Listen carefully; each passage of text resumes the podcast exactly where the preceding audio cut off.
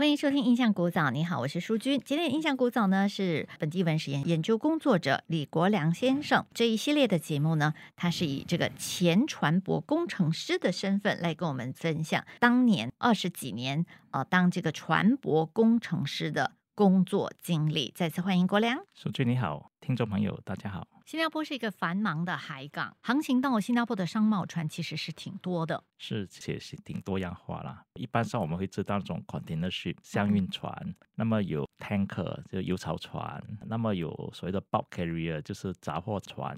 杂货船哇，对听起来好像这个海上杂杂货店这样子。对对对杂货船叫什么呢，bulk carrier。？Bulk carrier。bulk carrier，以前我们也叫 general cargo ship，不过 bulk carrier 是比较大。General cargo ship 比较少，而且大致上被淘汰了。当然也有其他的，好像 ro-ro ship 啊，就是运车的啦所以哦，我有看过，所以那种叫什么呢？，ro-ro，r o r o 为 ro-ro。为什么叫 roll roll 呢？roll on roll off 就可以滚上来滚下去。真的是这样吗？对对就叫 roll roll roll ship。ship。通常这种船讲体积，一般朋友可能会比较陌生了。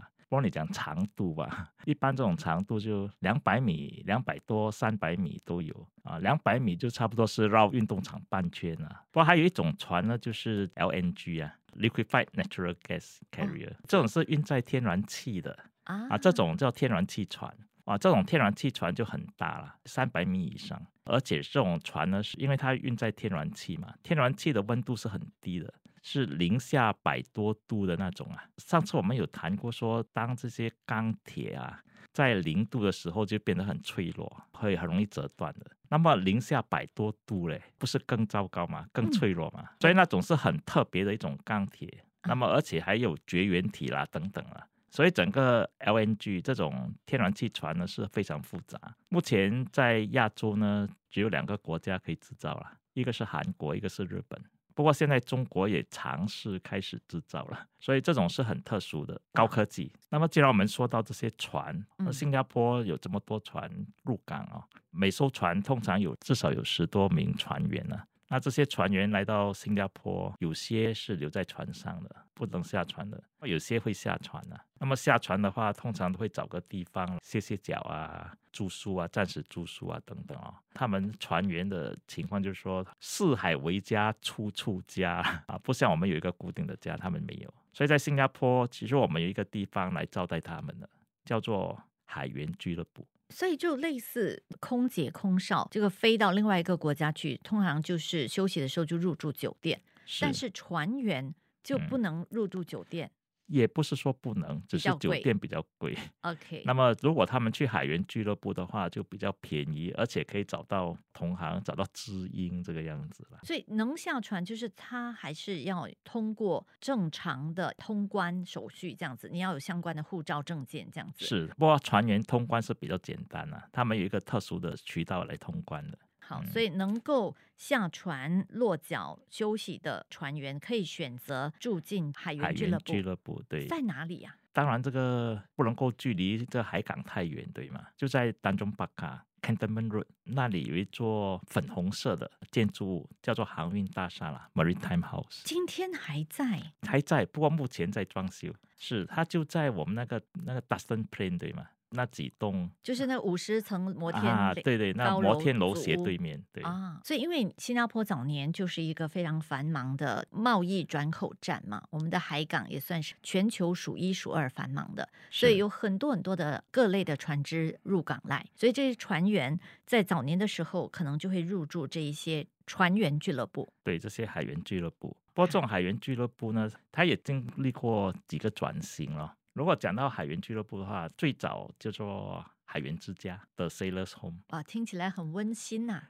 对呀、给嗯 sailors 一个家了，给海员一个家，对对吗？那是什么时年代呢？一百七十年前了，讲起来，十九世纪中叶，就是来佛士登陆以后不久。可能四五十年后吧。OK，那时候跑这种轮船的哈，通常就是欧洲啦，嗯因为这种大轮船那种 steamship 嘛，就是从欧洲开始的嘛，所以那时候这些就是西方的海员，他来到新加坡就要等下一个船期，有些要换船等等啊，那他们就会住进这个海员之家嗯。The Sailors Home。那这 The Sailors Home 最早的时候是在那个 High Street 斜街。哦你家附近对，多年以后我家附近，最早是在 High Street，后来那个地方不够用了，地嗯方小，就搬到哪里了？搬到比较远呢，就在 b a l e s t i a 越来越内陆了哈。对，搬到比较内陆，很不方便啊。不过嗯 b a l e s t i a 就是以前这个美国领事咯，他的庄园啊很大嘛，所以就搬到 b a l e s t i a 他以前的庄园那边去居住啦。美国领事把他家的一部分开辟起来，当做海员之家。哦，那那倒不是哦，他没有这么好心哦，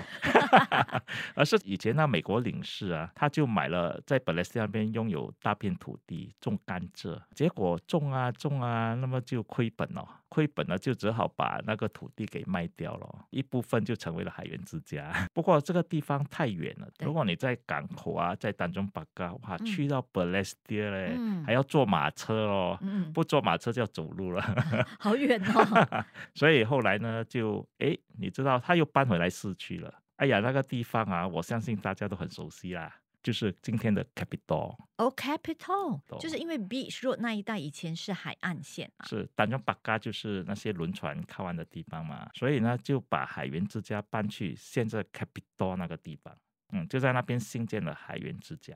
就当然，后来那个地方就卖了，就变成了 Capital 了。哦，不过之前还没卖的时候，就是海源之家啦。这就是这个是一百年前的事情了。对，那是对 Capital 是一百年前新建的嘛，所以嗯是百多年前的时候了了。OK，嗯 OK，所以就搬到那个地方。不过这个地方都是给欧洲人居住的。所以以前大部分来到新加坡的这些货船、商船都来自欧洲嘛。OK，那有一个时间点了、最早的确是这些欧洲的船员啊，steamship 这些大轮船船嘛，嗯对，大轮船以前都是用蒸汽机的，所以这些大轮船呢都是由欧洲人来跑啊，跑船啊，这些船就慢慢的就开到中国去了，在中国那边很后来很多人下南洋啊，都是坐这些商船哦，包括我们本地也有很多船王嘛，比方说那个林炳祥啊，那么本地那些和风的轮船啊，印尼的一些轮船啊，那些都是跑中国的。那么就把这些中国的我们先民下南洋，就是坐这些轮船下来。所以其实他们是货船，但是如果有搭客要搭的话，他们就会开辟可能船舱的一个部分，